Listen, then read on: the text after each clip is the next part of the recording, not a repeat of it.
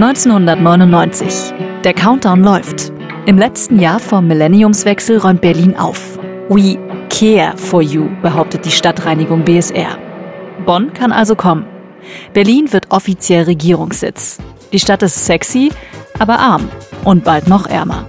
Denn der Großflughafen Berlin-Brandenburg in Schönefeld ist beschlossene Sache.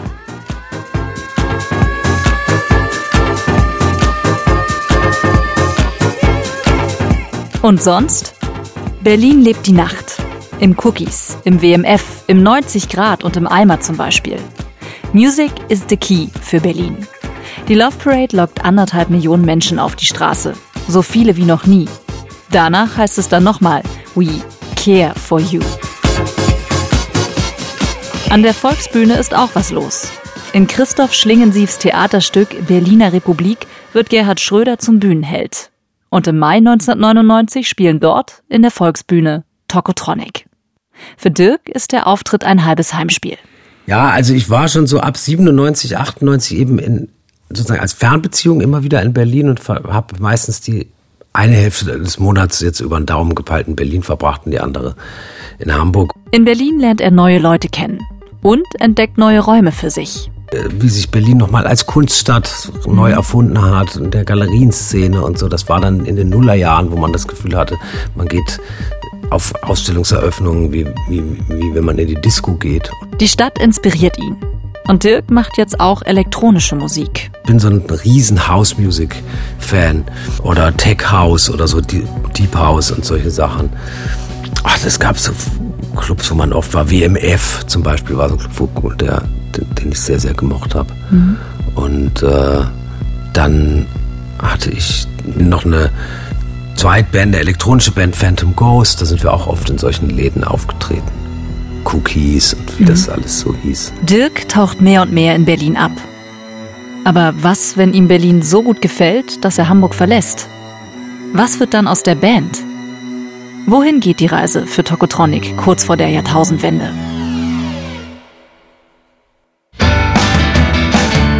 This Band is Tokotronic. Ein Podcast von RBB, NDR Kultur und ARD Kultur. Folge 5. Berlin. 1 zu 1 ist jetzt vorbei. Die Musik ist schlecht wie immer hier. Sie sind nur teurer mit dem Weizenbier.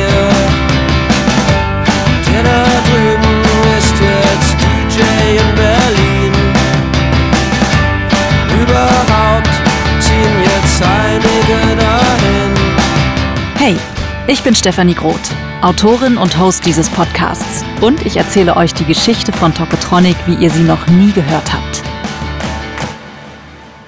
1999 sind Tokotronic mit ihrem Album K.O.O.K. auf Tour.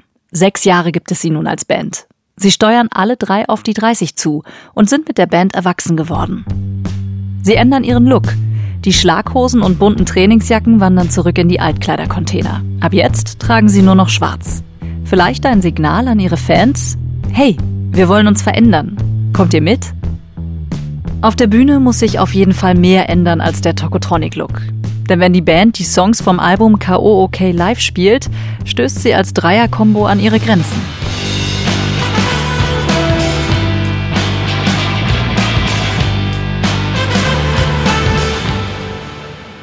Also es ist ein sehr gängiges MusikerInnenproblem. Mhm. Du nimmst ein Album auf und du kannst da alles machen. Heute ist das ganz einfach, weil du alles mit Samples abrufen kannst und plötzlich hast du dann davon Engelsgehören bis Alphörner und dann gehst du eben auf die Tour und hast aber noch nur, eine, nur ein Ensemble von drei Leuten oder mhm. vier und dann fehlt das alles plötzlich. Wir haben dann gemerkt, diese Tour zu Karaoke war schon ein bisschen schwierig, weil wir gemerkt haben, wir können das, was wir aufgenommen haben, als Trio nicht mehr so wirklich gut live reproduzieren. Das schien uns so ein bisschen so eine Sackgasse zu sein und ähm, und das war hat für gewisse Frustrationen gesorgt. Nicht nur Arne, Jan und Dirk fällt auf, dass da was fehlt. Ja, mich hat äh, wirklich diese ganzen Sounds gefehlt, dieses ganze Synthesizer-Sounds. Es gibt diese Hooks, wie bei Let There Be Rock zum Beispiel, oder Fanfare. Ähm, dass manchmal man, man hört das automatisch im Kopf. Aber es ist schon, schon cooler, wenn man es dann spielt. Das ist Rick. Rick McPhail aus Maine, USA. Er ist auch Musiker und arbeitet bei der K.O.OK. Tour als Merchandiser. Er verkauft Beutel und Shirts mit Tokotronic-Slogans. Rick ist ein paar Jahre vorher aus San Francisco nach Wuppertal gezogen, um in Wuppertal mit seiner damaligen Frau zusammenzuleben. Eigentlich war der ursprünglich der Plan, dass ich dann nur ein, eineinhalb Jahre nach Deutschland komme, ähm, damit meine Frau ihr, ihr Studium zu Ende bringen kann. Aber ich dachte, ich bin eigentlich nur auf dem Durchreise. Die Ehe hält nicht. Rick geht aber nicht zurück in die USA. Stattdessen zieht er weiter nach Köln und schließlich nach Hamburg, wegen einer neuen Liebe. Und diese Liebe, Katrin, ist die älteste Freundin von Dirk. Und mit der bin ich auch zusammen zur Schule gegangen. Und ähm, Rick war ihr neuer Freund.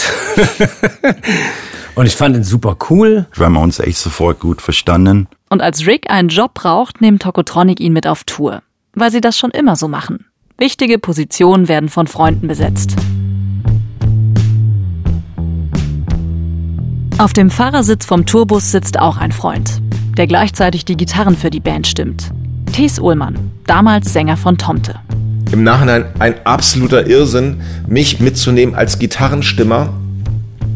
Aber irgendwie ist das so gekommen, dass ich dann den Bus gefahren habe, ein riesiges Ungetüm, und den Leuten da die Verstärker auf die Bühne getragen habe und immer so geguckt habe, ob Seiten reißen.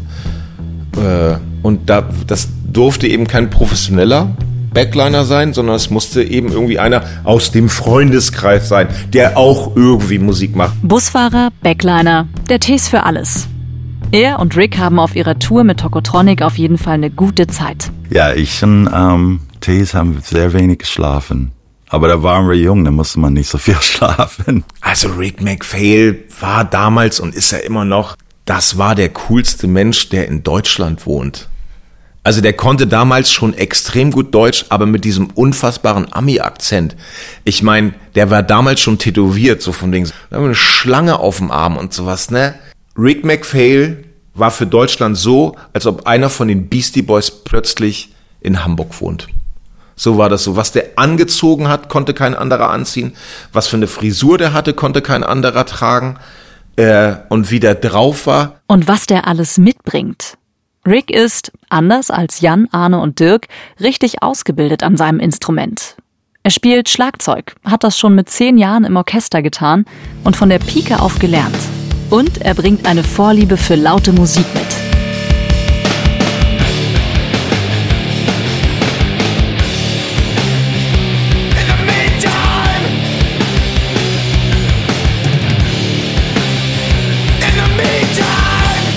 Also ich habe irgendwas so eine Art Heavy Metal, Aggressive Music gesucht, der nicht Metal war. Mhm. Weil man eigentlich auch in der 80er ein bisschen Metal gehasst hat.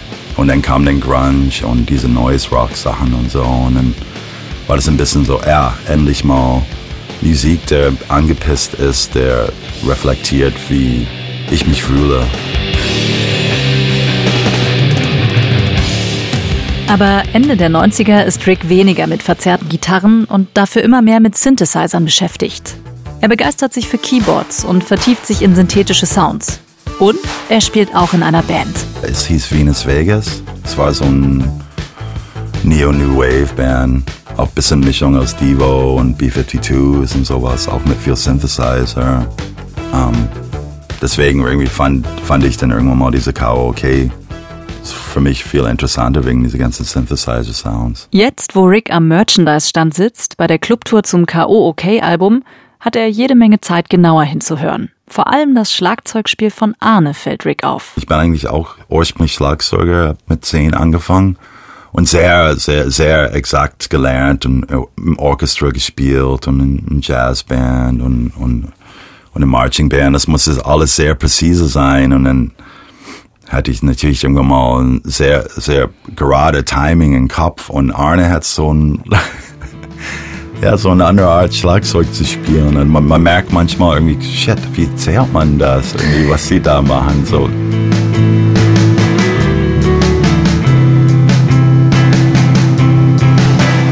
Rick ist fasziniert von Arnes Spiel und auch vom neuen Klang auf der aktuellen Platte K.O. OK. gab es weniger von diesen Punk-Rock-Stücke und es war ein bisschen mehr indie-amerikanisch. Aber ich war auch ein totaler Synthesizer-Freak zu der Zeit und ich fand es super, dass diese ganzen Synthes dazu gekommen sind.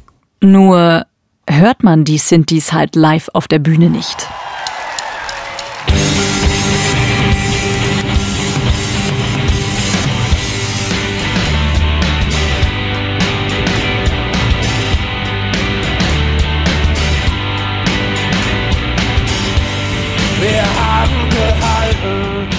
Und wie kam es dann, dass du gefragt wurdest, ob du mit auf die Bühne kommst für die Synthes?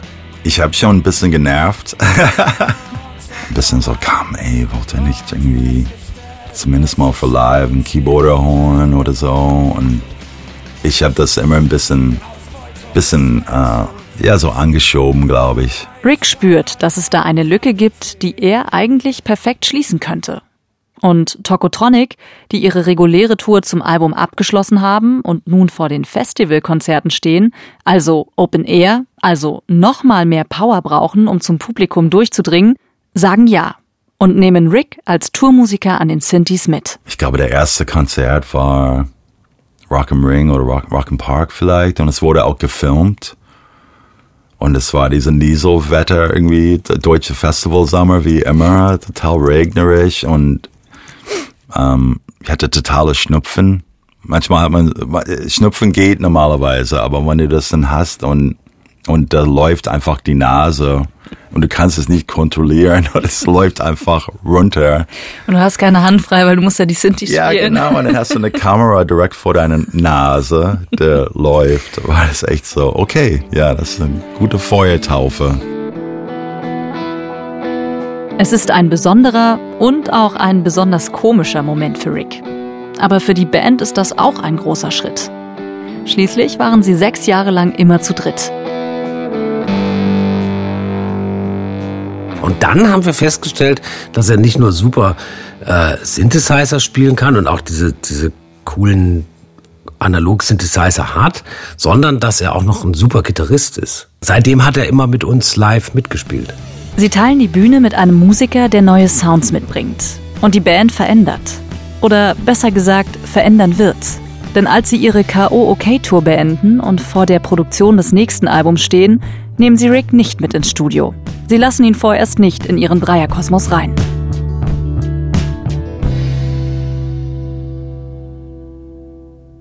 Tokotronic kehren nicht so richtig zufrieden und ausgeglichen von der K.O.OK-Tour nach Hamburg zurück. Irgendetwas wurmt sie. Sie sind noch nicht da, wo sie sein wollen. Die Suche geht weiter. Dieses Mal zusammen mit dem Produzenten Tobias Levin. Den habt ihr in Folge 1 schon gehört, als es um die Hamburger Schule ging. Tokotronic waren erstaunlich furchtlos. Und gleichzeitig hatten sie aber irgend so ein Selbstbewusstsein, das auf irgendwas basierte, was nicht jeder und jede sofort äh, empfangen hat. Tobias ist der Sänger der Band Captain Kirk und Tourmusiker bei Blumfeld. Er gehört also auch zum vertrauten Kreis der Band. Und obendrauf ist Tobias ein ganz fantastischer Produzent und Musiker. Wir waren Riesenfans seiner, seiner Alben, die er mit seiner Band gemacht hat. Sie wollen dieses Mal nicht so weit weg, um neue Songs aufzunehmen. Nicht nochmal nach Frankreich, wo sie zwei Alben produziert haben. Wo Arne sich sehr isoliert gefühlt hat und es ihm schlecht damit ging. Tobias Studio Electric Avenue liegt in Hamburg-Eimsbüttel. Dort sollen die Probeaufnahmen für das Album stattfinden. Tokotronic wollen möglichst viel Freiraum und zusammen mit Tobias gucken, wohin die Reise gehen kann. Vom Label gibt's dafür einen großen Vorschuss. Das war auch sehr angenehm, dass wir da so Workshop-mäßig erstmal wirklich ähm, probieren, was wir überhaupt machen wollen. Ganze drei Monate wollen sie sich Zeit nehmen, um rumzuprobieren, bevor die eigentlichen Aufnahmen für das Album dann in einem anderen, einem größeren Studio gemacht werden sollen.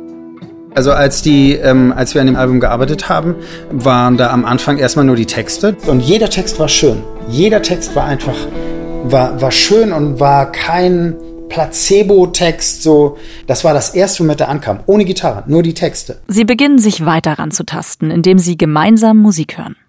Es darf groß gedacht werden. Put on your red shoes and dance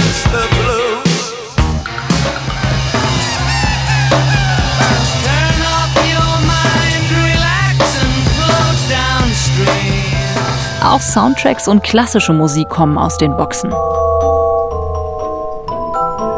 Bei den Kollegen der Hamburger Schule bei Blumfeld wird auch reingehört. Und Blumfeld hatten schon mit der dritten Platte etwas gemacht, was Dirk schon beeindruckt. Ähm, die Fähigkeit von Jochen, Paradigmenwechsel herbeizuführen. Das war auch das Wort, was er benutzt hat. Die Band um Jochen Diestelmeier hat mit Old Nobody gerade eine Platte rausgebracht, auf der es um Leben und Tod geht.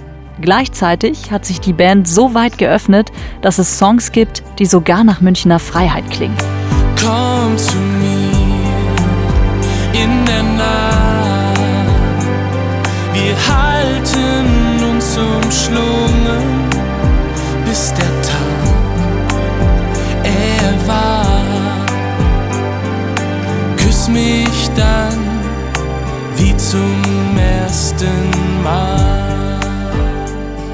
Für Tobias sind Tokotronic anfangs im Schatten von Blumfeld unterwegs gewesen.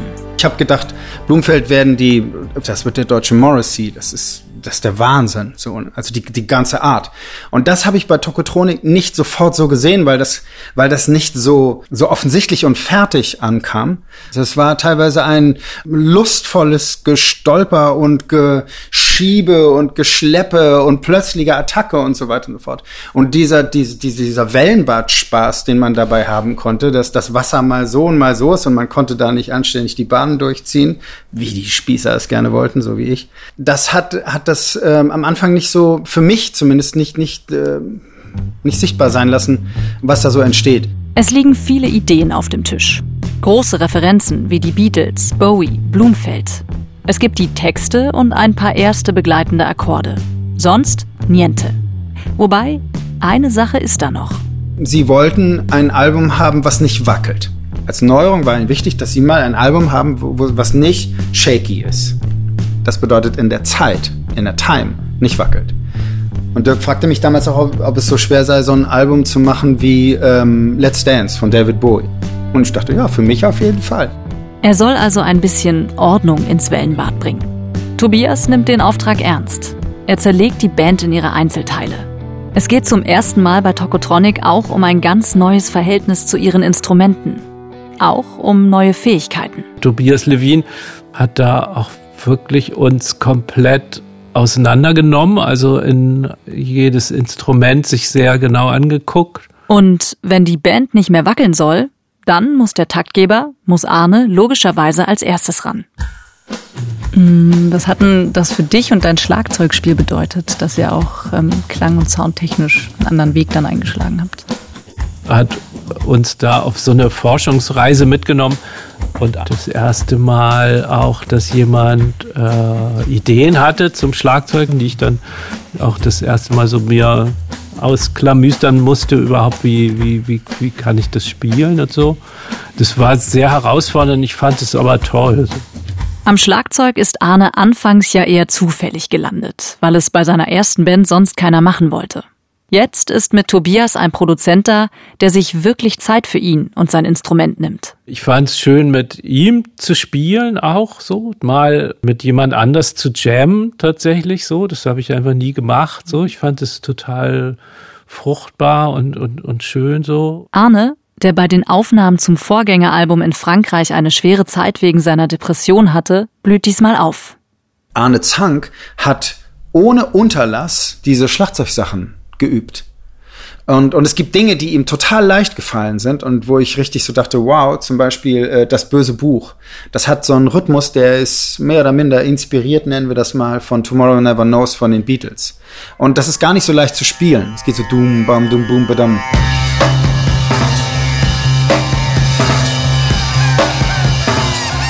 Wir haben das Album ja entstehen lassen. Wir haben die Sachen ausprobiert und irgendwas war am nächsten Tag toll, haben wir es gelassen oder das war nicht toll, haben wir was Neues ausgesucht. In der Zeit ist Arne immer wieder rübergegangen und hat, äh, hat geübt. Und manchmal saß der da, keine Ahnung, eine Stunde oder vielleicht auch zwei oder eine Dreiviertelstunde, kam rüber, hat sich an den Haaren gedreht und, ähm, und ist irgendwann wieder verschwunden und hat weitergespielt.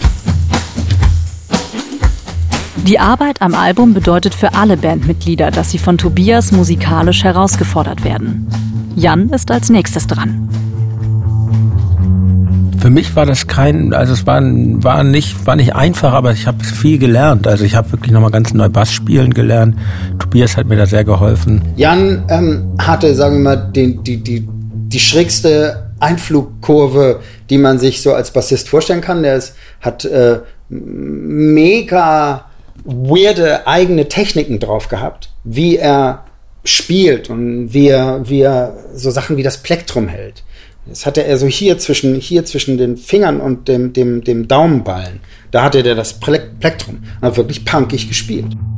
So hat sich auch äh, ähm, Jan hingesetzt und hat gesagt, lass mal gucken, wie das geht. Und dann wanderte das Plektrum halt von, den, von dem Mittelfinger und dem Handballen hin zu dem Daumen und dem Zeigefinger und dann Finger an, ähm, zu gucken, ähm, wie das so ist. Und wie das so ist, am Anfang ist das wahrscheinlich wie Fahrradfahren, wenn man die Hände am Lenker wechselt oder so ähnlich. Und dann, ähm, und dann, und dann lief das los. Du strahlst heller als der hellste Stern. Heller als das hellste Licht. Das böse Buch wird noch gesucht, wir lesen es gern. Tobias lässt Arne und Jan an ihren Instrumenten neue Wege gehen.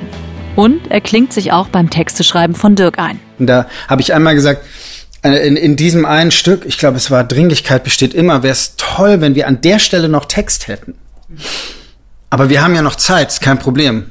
Dirk hat, gesa hat gesagt, kann ich mal ein Stück Papier haben? Ist aufgestanden, ist rübergegangen in den anderen Raum, hat sich hingesetzt und hat geschrieben, das Licht aus, den Schalter um, hier kommt das Imperium. Aus meinem Blick gibt es, aus meiner Sicht gibt es kein Zurück und kein Ende. Er kam, ich glaube, keine 20 Minuten später wieder und hat das hingelegt und hat auch dazu sowas gesagt, er muss diese Sachen loswerden. Also das ist auch, das ist, da ist eine besondere Antriebskraft in ihm drin. Das Licht aus, den Schalter um. Hier ist das Imperium. In meinem Blick gibt es kein Zurück und kein Ende. Tobias hat die Band auseinandergenommen und ihre Kräfte freigelegt. Jetzt muss er sie aber auch wieder zusammensetzen. Ausprobieren, schön und gut. Aber wie wird aus all dem ein Album? Eigentlich war geplant, drei Monate lang in meinem Studio nur zu proben und dann in ein Studio zu gehen und dort, wie sagt man so schlimm? Ich glaube, das Wort ist abzuliefern. Das drohte dieser Gruppe, bis sie halt sagte, Tobias, können wir das nicht einfach hier zu Ende machen? Ähm, ich hatte aber gar nicht die technischen Möglichkeiten, 24 Spuren äh, digital aufzunehmen. Das Studio war halb analog, halb, äh, ähm, halb digital und ich hatte nur acht digitale Eingangskanäle. Die Band will aber nicht in ein anderes, größeres Studio, an einen anderen Ort, mit neuen Leuten.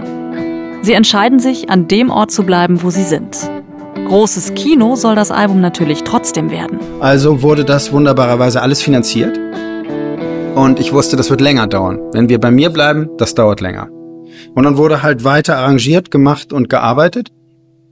Und ähm, irgendwann fiel mir auf, dass es wirklich, dass wir wirklich auf die Tube drücken müssen, weil natürlich der Druck von außen immer größer wird. Es dauert länger. Viel länger. Spur um Spur nimmt Tobias auf. Mix für Mix entsteht.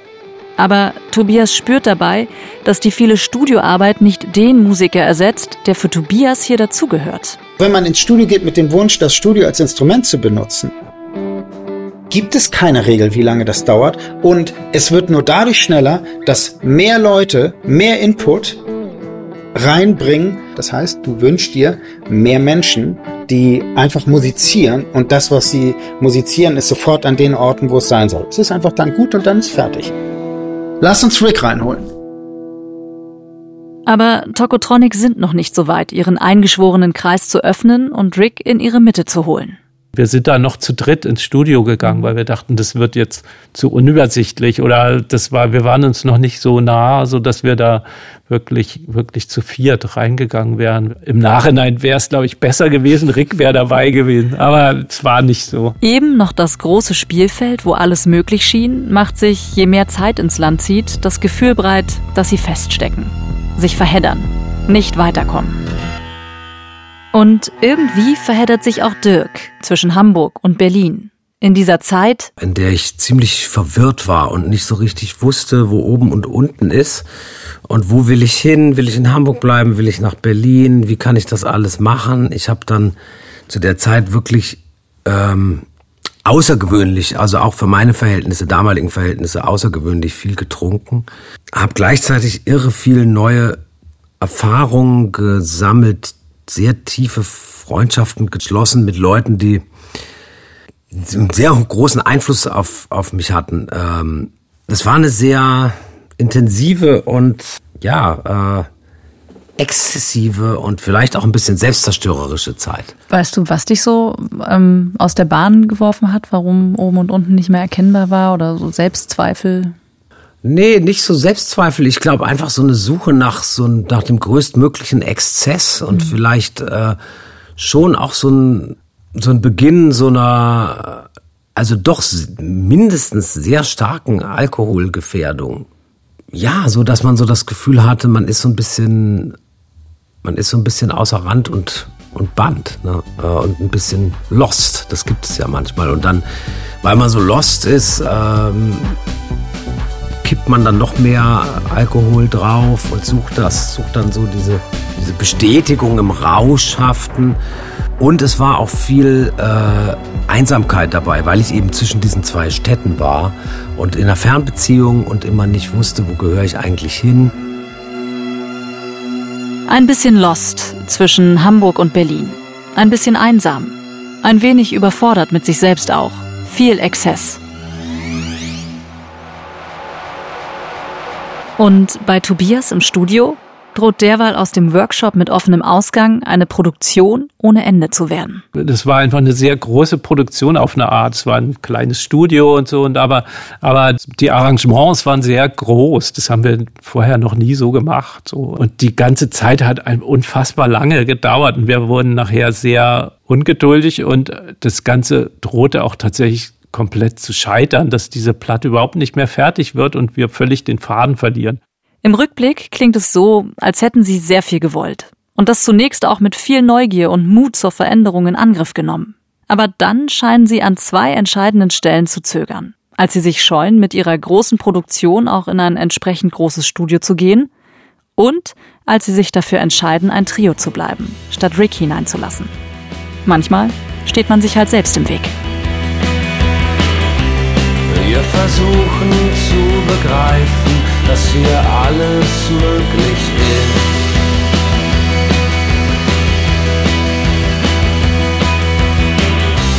So zerbricht man sich den Kopf und es kommt oft vor, dass es heißt.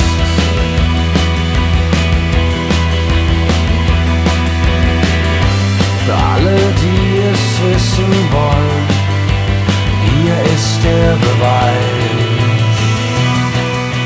Am Ende brauchen sie fast zwei Jahre, um das Album gemeinsam mit Tobias und mit ein paar weiteren helfenden Händen über die Ziellinie zu tragen. Für Tokotronic-Verhältnisse eine sehr lange Zeit. Wir haben ja immer Witze gemacht. Das ist hier unser äh, Apokalypse Now, ne? wie dieser Film, mhm. der auch nie fertig wurde. So war das ein bisschen. War auch teuer, aber es hat sich gelohnt. Aber heute würde man das, könnte man das so nicht mehr machen das, das nahm ja ein wunderbares Ende so. Ich finde die Platte immer, immer noch wahnsinnig schön so. Ähm, genau, und dieser Prozess war, ja, wie gesagt, ich fand es total toll, so, aber es war so schon sehr zerrüttend, aber so, es war, war, war, war eine sehr, sehr wertvolle Zeit, so.